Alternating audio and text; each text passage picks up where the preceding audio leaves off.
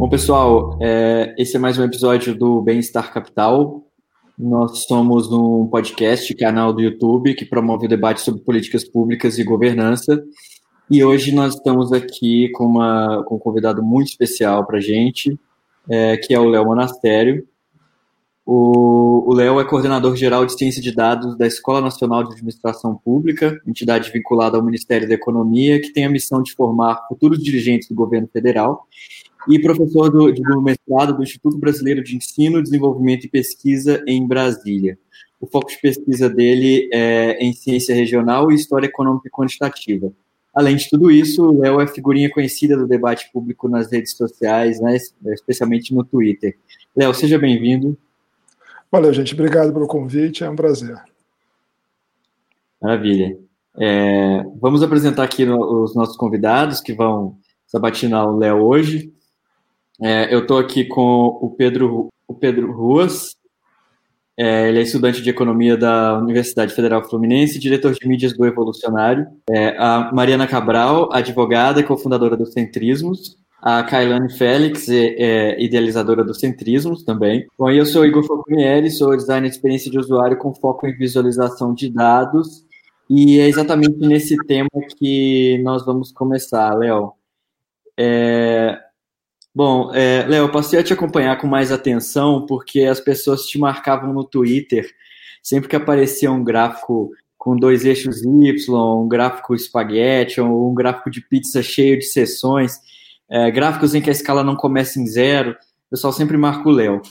E eu fiquei muito feliz depois de ver você até referenciando dentro das ciências exatas grandes contribuidores da, da minha área de formação, né, do design, como o Edward Tuft e o Alberto Cairo.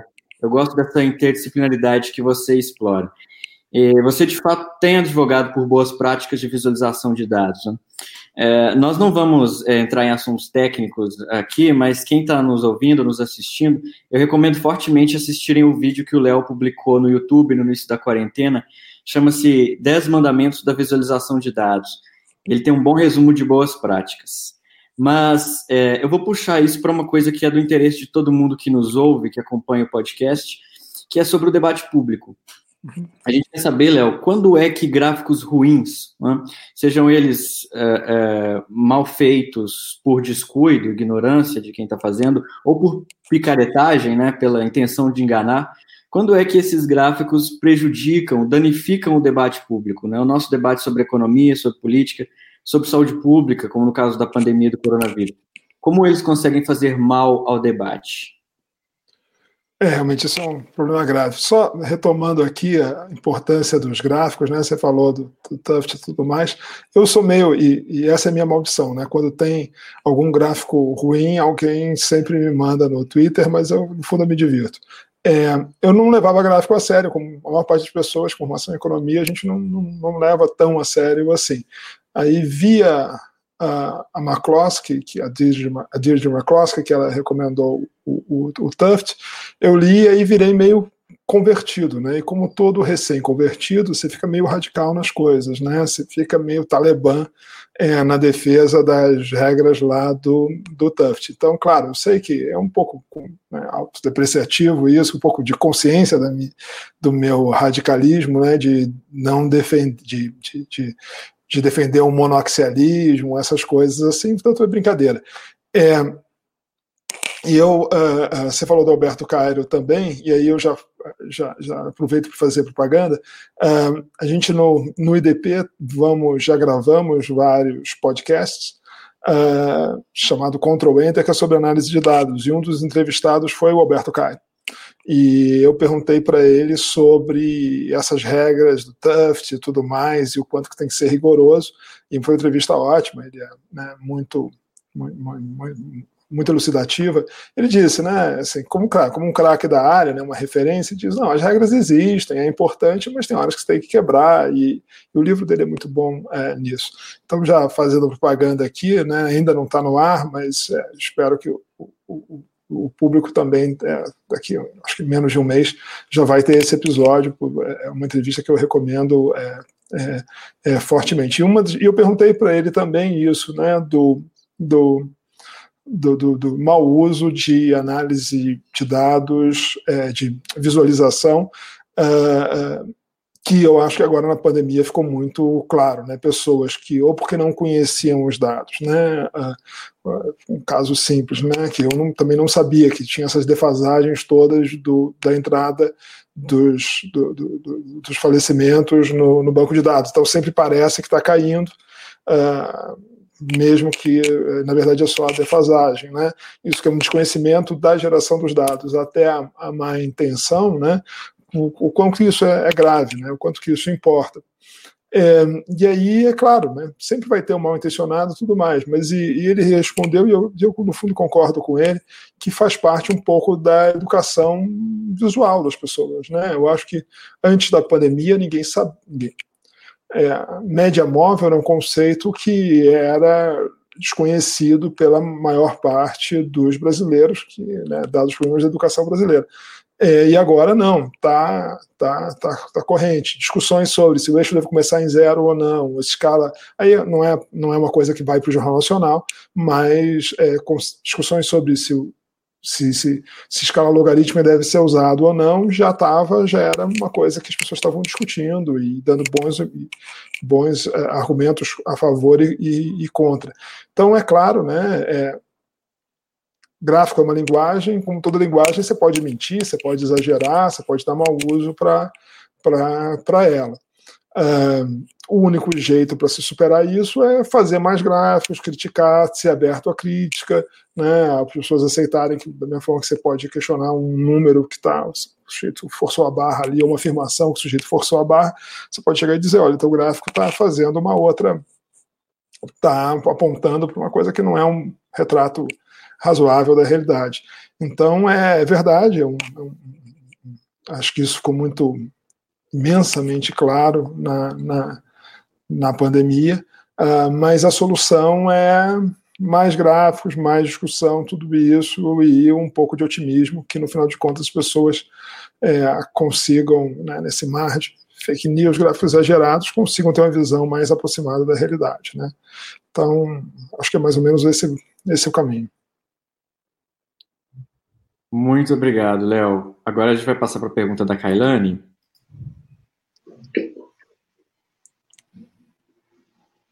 Oi? Joia. Olha, é, Léo, eu comecei a acompanhar justamente nesse contexto da defesa de utilização de evidências, dados, estatística dentro da economia e dentro da elaboração de políticas públicas.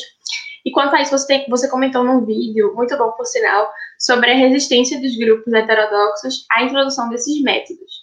É, nesse sentido, eu queria que você comentasse um pouquinho sobre como é que funciona isso, como foi a evolução desses métodos, se a gente consegue prever de fato como certa política vai funcionar, e mais uma coisa, como é que a gente dialoga com esses dogmáticos quando o assunto é metodologia? É, não, pergunta, perguntas difíceis mesmo. Vamos ver se eu consigo, se eu consigo responder. Se ficar faltando alguma coisa, você, é, por favor, é, é, é retoma. Vamos lá. Eu, é, seguinte, né? Eu acho que é, cada vez mais se tem mais dado, cada vez mais se tem dados de boa qualidade, e isso seria fundamental para se avaliar a política pública, para se fazer política pública, ou não precisa ser só política pública, não, né? Toda para o avanço mesmo das, ciências sociais aplicadas, é, e isso está tá em aberto. Tá, tá, é uma oportunidade maravilhosa que a humanidade nunca teve é, tanto, tanto assim. Ah, e o grosso da pesquisa né, é, é no grosso da pesquisa é em economia, falando da área que eu conheço, que eu conheço mais, né? É, é, é pesquisa empírica em economia está vivendo o seu tempo de ouro, porque justamente não só a abundância de dados, mas os métodos que uh, são muito melhores do que eram uh, no passado. A ciência estatística evoluiu e deu para a gente ferramentas em que uh, se consegue ter uma, uma estimação da, dos efeitos muito melhor do que se fazia no passado. Né? As pessoas às vezes acham que a estatística parou na, na, na, na, década de 20 que é, é, tudo correlação e não tem nenhuma discussão sobre causalidade, não. Não, as coisas realmente mudaram. Faz uns 20, 30 anos as coisas têm, têm mudado num ritmo acelerado, felizmente. Né? Felizmente aquilo que as pessoas é, faziam há 100 anos não, não vale mais como se espera que, que seja. Né? Porque se você está baseando suas políticas num livro de 100 anos, tem alguma coisa errada com isso, né? Porque não é possível que alguém tenha escrito alguma coisa, isso eu critico nos dois extremos ideológicos, né? Na extrema-direita e extrema-esquerda, de. Uh, a extrema-direita que eu estou falando aqui, não, não, não a extrema-direita totalitária, né? Mas os uh, austríacos, uh, mais ortodoxos, assim, não é possível que você tenha ficado tão estagnado assim e que alguém né, abriu seus céus e alguém teve a verdade revelada e que você tem que acreditar em tudo que a pessoa uh, diz. Então, uh, de um lado, eu acho que a gente teve mais dados, mais ferramentas. Claro que, e entrando do outro lado, que são os limites disso. Tem os limites do próprio conhecimento, né? Ser humano é. O mundo muda, o que você estimou para uma sociedade pode não valer para outra, que você estimou num, num tempo pode não valer para outro mas é o que dá para fazer e a gente vai aos poucos acertando. Né? O progresso da, da, da, da, ciência, né? vai aos trancos e barrancos, errando aqui, as novas gerações, isso é muito importante, né? e eu acho legal falar com vocês, um grupo, um pessoal jovem, é, de, alguém disse né, que a ciência progride enterro depois de enterro. Né? Os pesquisadores, não sejamos tão fúnebres assim, pensar aposentadoria após aposentadoria. Né? As pessoas, uma geração sai e vem outra geração querendo seu espaço, e isso é ótimo, né? tem, que ser, tem que ser assim. Então, é, eu acho que tem muita coisa bacana sendo feita, dá para fazer muita coisa no Brasil, inclusive, a gente tem muito dado, mas tem o um problema quando você passa para política pública, é, tem um problema de implementação disso. Né? No governo federal, nos governos estaduais também, tem muita gente boa fazendo pesquisa muito interessante, gente super capacitada. É, mas é claro que tem todos os problemas da, da, do funcionamento do mecanismo político. Claro, e, e, uma parte é compreensível, né? ninguém quer uma tecnocracia com é, economistas decidindo o que, que deve ser feito, mas às vezes, claro que algumas políticas ruins, que comprovadamente ruins, que eu até é uma coisa que eu, que eu brinco, né, que um, um, tanto das políticas é, é, públicas ruins no Brasil, você não precisa de nenhuma estatística sofisticada, né? Basta quatro operações, basta você ver quanto é que custa, divide pelo número de beneficiados, você vê que seria melhor você dar esse dinheiro para as pessoas, que, que, que, seria muito mais, seria, elas prefeririam isso do que o que é feito. Uh, mas então, para essas políticas serem ou implementadas, as boas serem implementadas, ou as ruins serem eh, eliminadas ou, ou, ou, ou retiradas de, de, de, pauta, isso aí tem problemas que elas acabam não acontecendo. Mas, mais uma vez, eu acho que eu estou meio que me repetindo a, a questão dos gráficos. Né? É uma briga constante né? de a, avaliar e ficar mostrando, mostrando para quem estiver envolvido, para a sociedade como um todo, que olha, essa política é ruim, essa aqui é melhor, e aos poucos ir construindo esses, esses consensos. Né? Uh, então, eu, assim, é, é promissor, uh, uh, o uso de dados é promissor, se prevê exatamente, você não, não, não, não consegue prever exatamente, mas é aquela história, né? Também geologia também não consegue prever, biologia não consegue prever, medicina não consegue prever exatamente, né? Você sabe que as pessoas cada uma é uma, uh, cada, cada pessoa vai responder ao tratamento de uma forma, e mesmo assim todo mundo está tentando fazer o melhor possível e é, marginalmente, né, avanços marginais, uh, acertando cada vez é, mais. O pessoal às vezes coloca assim, ah, a economia é uma coisa totalmente. É, é, a ação humana é imprevisível, aquelas coisas, ou então se for para os extremos marxistas, as, as leis de reprodução lá do capitalismo, é, e você vê que no, no, no no mainstream, né, a maior parte dos economistas vão reconhecer que você consegue fazer algumas previsões razoáveis, mas tal como as outras ciências, você também tem problemas, né? Mas isso não é privilégio da economia, da sociologia, seja lá o que for. As outras ciências também é, é, enfrentam problemas que as previsões não são, vão ser exatamente como eles esperavam, e o conhecimento é imperfeito e tudo mais. Né? Isso é, é, a gente, por bem ou por mal, comunga com as outras, com as outras ciências. Não sei se respondi tudo, desculpa. Não, perfeito. Inclusive, a segunda pergunta era justamente no ponto que você tocou, sobre essa questão, é, porque ultimamente está tendo essa problematização do lema políticas públicas baseadas em evidências, justamente porque minimiza o aspecto principiológico, o aspecto político, o aspecto ideológico.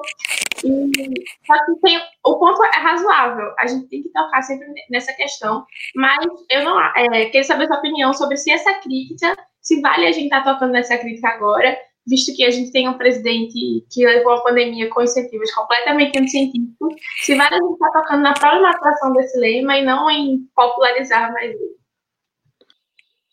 É, o, bom, eu acho que política pública tem que ser guiada por evidência, mas não quer dizer que a política pública é feita só de evidência.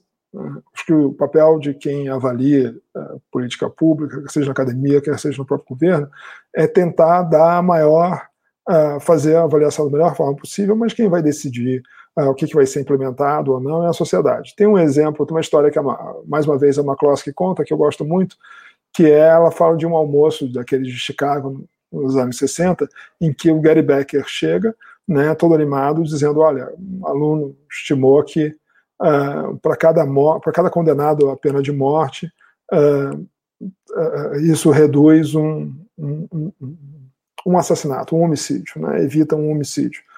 E então, na cabeça do Becker, isso significava que todo mundo deveria ser a favor da pena de morte. E a e a McCloskey disse: não, eu continuo sendo contra por outros princípios morais. É, é, é claro que é, isso não simplesmente não entrava na cabeça do Becker, né? não, não conseguia é, entender que a pessoa você poderia ter uma evidência de um lado e, e, e as pessoas pesarem isso de forma diferente. O argumento da McCloskey era assim: ó, o Estado não tem, não deve ter o poder de tirar a vida de ninguém. essa era a argumentação. então que, que o ponto é? Se deve fazer, avaliar a política pública da melhor forma possível, tornar isso mais público, com a maior sinceridade possível, uh, e idealmente deveria ficar na, na, na, na, na sociedade, no processo político, seja lá como for, com todos os, os seus problemas e, e, vantagens, e fraquezas e pontos fortes, uh, decidir o que, que, deve ser adotado ou não. Uh, eu costumo dizer que eu desconfio muito quando o cara só apresenta evidência empírica que está a favor das suas posições políticas. Né? É, isso é muito, é muito estranho. E claro, é um problema maior ainda quando as pessoas pegam pseudociência, coisas mal feitas, tudo mais, e colocam para é, um discurso totalmente anticientífico. Aí é o pior. É, quer dizer, eu não sei na verdade o que é pior. O que é, é pegar uma coisa pseudociência e fingir que é, né, ciência, é, usar o jargão, usar isso, ou então o, o limite do da, da, o extremo de dizer negar a ciência, né? É, esses cientistas aí dá pouca importância. Mas acho que talvez um pouco disso, é, e aí é culpa mesmo do pessoas que pensam a la Becker, assim, ah, se eu demonstrei que ah, ah, vamos mostrar uma, pensar uma coisa do, do outro lado, né? Pensar, olha, se mais armas significam é, mais crimes, significa que eu tenho que banir imediatamente as armas. Uh, Para mim, são duas questões separadas. O impacto de liberação de armas é um, e se você acha que uh, uh, mais armas, a pessoa tem o direito de ter armas, são duas questões separadas e deveriam ser discutidas é, separadamente. Claro que na hora de você decidir se você deve aumentar ou diminuir as restrições às armas, aí você tem que considerar as duas, as do, os dois pontos, né? Mas eu sempre me fico com o pé atrás quando né, um cara que defende moralmente as armas encontra o resultado que uh, armas fazem uh, uh, que, que, que, o cara que moralmente defende acha que armas diminuem crime também né? Tipo assim, estranhamente toda a evidência empírica do cara está tá de acordo com o juízo é, moral. Mas é, então é isso. Acho que a obrigação do, do, de quem, de quem faz, faz ciência, faz avaliação, é mostrar para a sociedade é, e do, com maior sinceridade tudo isso. E é, é claro que os juízos morais próprios são influenciados pela evidência empírica, é ótimo que seja que seja assim, né? Mesmo que seja uma coisa psicologicamente, as pessoas se justificam a partir a partir disso. Uh, E, e, e, mais uma vez, uma daquelas tensões que nunca vai terminar, mas o melhor, aí estou me repetindo já, o melhor jeito é fazer mais ciência, fazer com mais cuidado, fazer com mais rigor, mas sempre tentando, ah, mas tá, mas tudo é ideológico, tudo tem juízo moral, ok, todo mundo sabe disso, mas não quer dizer que você não vai se esforçar para se livrar dessas, desses, desses vieses, dessas coisas que atrapalham a, a avaliação. Beleza? Não sei se foi tudo. Foi? Tudo bem, Léo. É, um assunto que eu sempre vejo você abordando no Twitter é sobre a mania de boa parte da academia e dos estudantes, dos professores, de usarem o neoliberalismo como um bode expiatório do, de todos os problemas da humanidade, né? É, eu também sempre me deparo com, com esse, esses exemplos, né? Há pouco tempo eu assisti umas aulas de preparatório do Enem sobre o neoliberalismo e eles até começavam falando bem sobre o consenso de Washington, mas depois eles acabavam indo para um reducionismo, dizendo que o neoliberalismo causou a pobreza dos países pobres, porque eles é, exportam commodities, eles usavam é, teorias para explicar isso, a te teoria de crescimento desigual do Trotsky. Eles falam também sobre encarceramento em massa, relacionando ao neoliberalismo. Às vezes eles vão citar os autores, citam os austríacos, ao, ao invés de citar a economia mainstream além de uns exemplos também que eu vi de artigos publicados, né, uns numa revista de estudos de gênero, que associavam o aumento de fotos é, mostrando o corpo em redes sociais ao aumento da austeridade do neoliberalismo. E teve uma brasileira também sobre educação que ele, ele o, o autor queria demonstrar que existia neoliberalismo no, nos livros de matemática e ele provava isso mostrando que, que os livros ensinavam sobre taxa de juros, sobre é, economia financeira, como usar a água racionalmente, né? Esses exemplos são infinitos, mas eu gostaria de, de saber de você como você enxerga a forma que a academia usa esse termo, como é que ele poderia ser melhor definido e se tem críticas relevantes ao neoliberalismo também. É, eu, não, eu não acompanho é, de perto como a academia usa o termo neoliberal, neoliberalismo. Né? Eu, às vezes, no Twitter eu coleciono essas pérolas, assim, né? essas que você citou. Tem uma que eu adoro também, do sujeito dizendo que o, é, a história que o. Agora me lembro se era o Fidel ou era o Tchê que usava Rolex, acho que é o Fidel.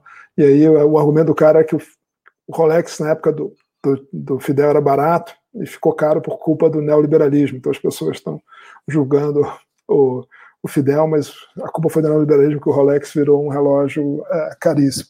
É muito divertido isso. Mas eu não acompanho, eu para falar a verdade, eu não acompanho é, essas é, quem, quem usa é, o termo é, neoliberal para esse tipo de crítica. Eu sei que existe, eu, eu me divirto com isso, vendo esses casos mais extremos, é, então não levo tão não levo tão, tão a sério assim, porque eu acho que é a mesma coisa que é aquilo, né? Tudo que eu não gosto é, é neoliberalismo, como também os outros aqui. Tudo que eu não gosto é fascismo, né? Tudo que eu não gosto, então você tem que usar o nome das coisas porque, porque elas deveriam ser aplicadas. O que eu faço, né, que eu acho também é, é interessante, né, de, de, de, é, é, de, retomar o termo, né, que é uma coisa que é muito usual, né, várias, várias expressões do, do, do passado, de, de ideias que eram combatidas, que eram alvos de termos que eram utilizados como crítica, passaram a ser utilizados, né? Desde queer, gay, é, uh, suffragettes, né? Eram termos que eram é, Tory, parece que era, disseram que era também. Vários termos que, que eram utilizados como pontos de crítica, você pode é, re, ressignificar, né? usando o termo. Um, e eu acho que faz sentido você usar, é, pegar o termo neoliberal para você dizer o seguinte, né? É, é, retomar o termo, né? Para para quem defende algumas coisas que, que, que, que eu acho que é um, um, grande, um grande consenso. Né? Dizer, olha, a gente gosta de mercados, mercados a maior parte do tempo funcionam, mas é, é, o Estado é necessário, existem falhas de mercado, falhas de Estado existem também, justamente por isso é que a gente não pode achar que o Estado vai resolver tudo. Né? Ah, existe, é, os mesmos, mesmos problemas que você tem no mercado, você tem problemas específicos para o no funcionamento do, do Estado, ah, e um certo, e uma valorização da liberdade, né, é, como, como em geral, né, que isso inclui uh, direito de minorias, uh, direito de liberdade de expressão, tudo isso. É que, claro, né, e, e, e, uma ideia também, não, não sei se o quanto que é né, colocada no, no, no, papel isso, uma ideia de, olha, responsabilidade fiscal, né, de que isso tem que, de, de, de, de que imposto, como eu costumo dizer, né, imposto pode ser roubo, mas que seja um roubo justificado, né?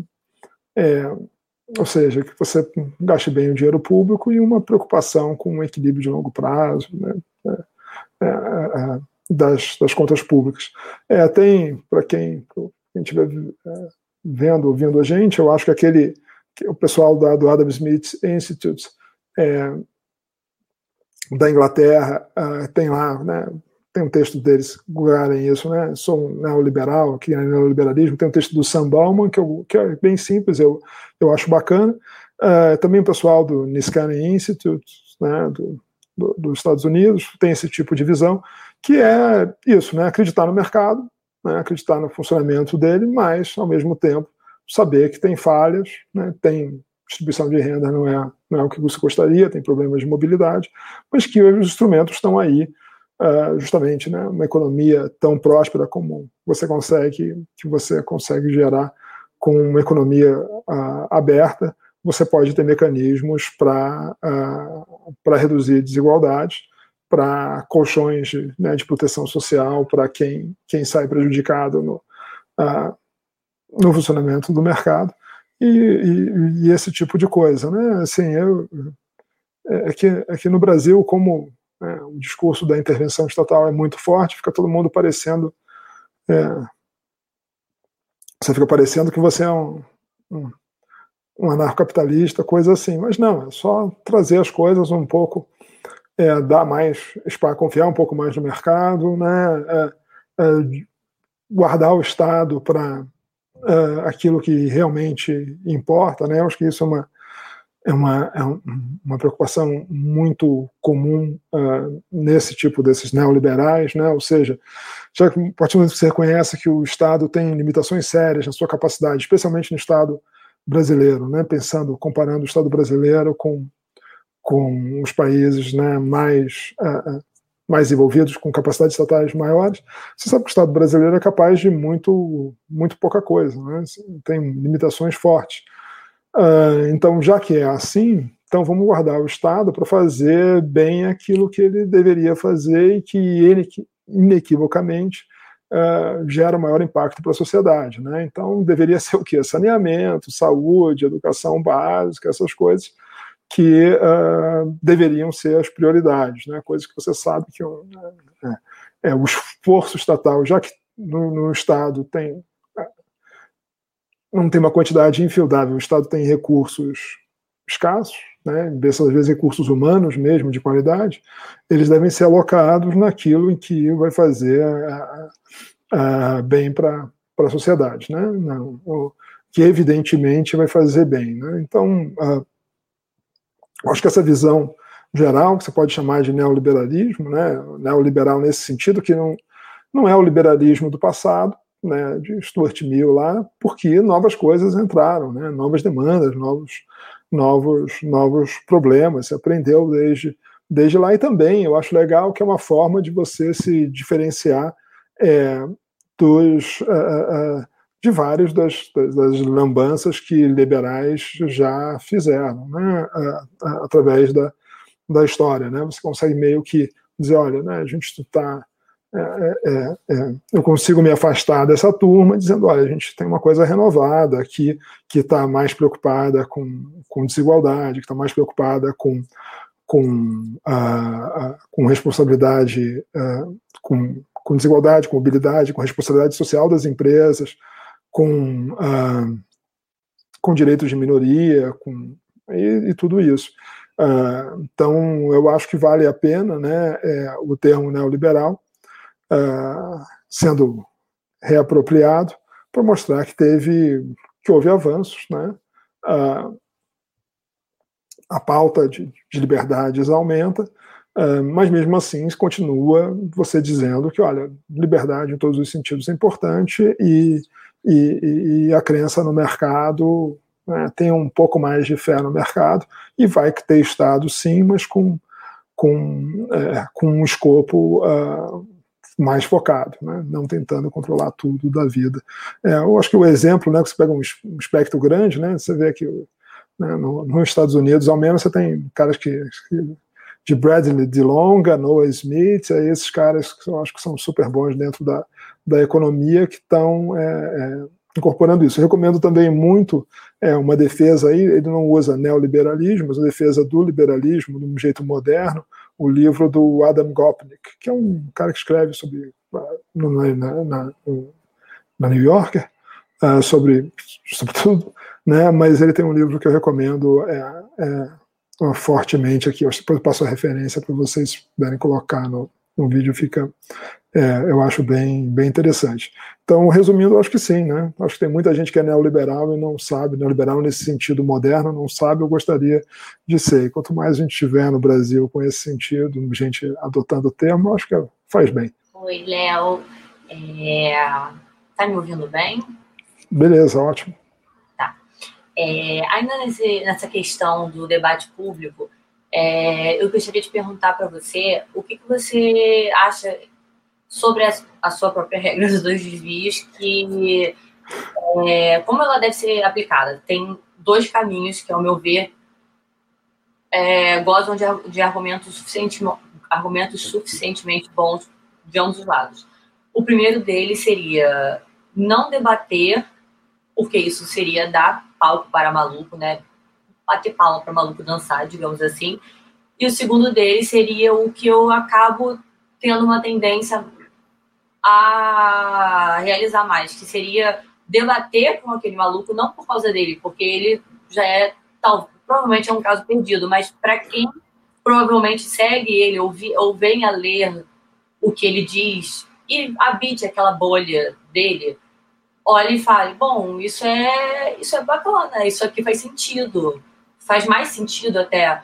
E por experiência própria, algumas vezes já recebi na minha DM do Twitter ou em outras redes sociais pessoas falando, olha, eu sigo fulaninho e tal, mas eu gostei muito do jeito que você falou e eu realmente achava que liberal era fascista e odiava pobres e negros e minorias e LGBTs. Então, é, eu queria saber o, o que, que, você acha, porque é uma dúvida genuína minha. Eu, eu fico nesse conflito, sabe?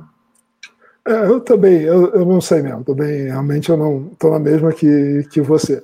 É, a, a, a, brincadeira né, da regra dos dois desvios, primeira coisa que eu acho assim, dois desvios já, já é um espectro grande né, para você para você discutir. Eu não me lembro bem quando eu pensei nisso. Eu acho que foi, se memória não, se memória não me engana, era uma coisa do Nassim Taleb, que era que é dois desvios, né? Eu tô tá dois desvios a mais de inteligência e de patrimônio, certamente de de mim, né? E ele fala umas coisas que parecem para mim absurdas, né? Mas eu não sou assim, quem sou eu para ficar polemizando com, com um sujeito é, é, é, é né, milionário e hiperinteligente uh, assim. Uh, agora, nessa questão, pensando nos dois desvios do ponto de vista ideológico só, é, eu tendo a. Eu tendo a pensar que algumas figuras não deveriam estar no debate entre adultos. Né? Assim, os extremos eu acho que não deveriam estar no, no, no debate efetivamente. É, assim, stalinista lá, não tem o que discutir. O cara deveria ser colocado, tem que existir, mas né, tem lá todo o seu direito à liberdade de expressão, mas assim, cara, você está tá fora da, do debate. Eu acho que não deveria ser sentado para conversar com, na, na, mesa dos adultos. Ah, porém, né, é, acho que o teu, teu, teu ponto é válido. E é claro, né, mais uma vez, a gente é humano. Eu, às vezes, debato e faço uma coisa dessa, às vezes faço com um deboche, uma coisa dessa, mais para descarregar, né?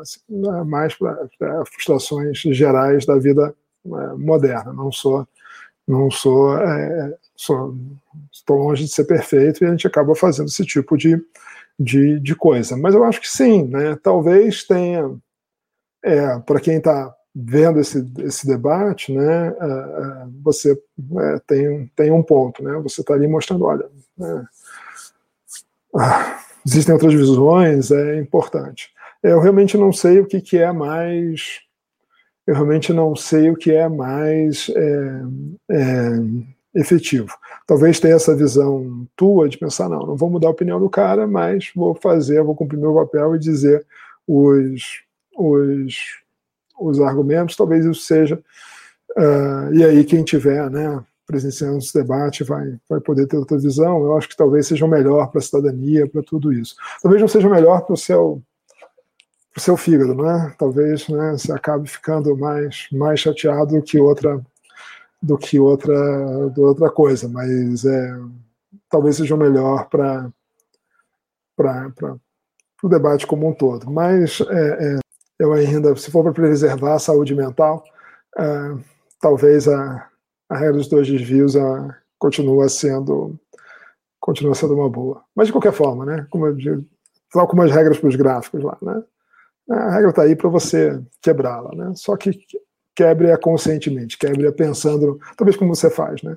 Quebre-a sabendo, olha, tá em dois desvios, tudo mais, mas assim, eu vou quebrar para porque é para o bem. Talvez seja uma orientação melhor. Maravilha.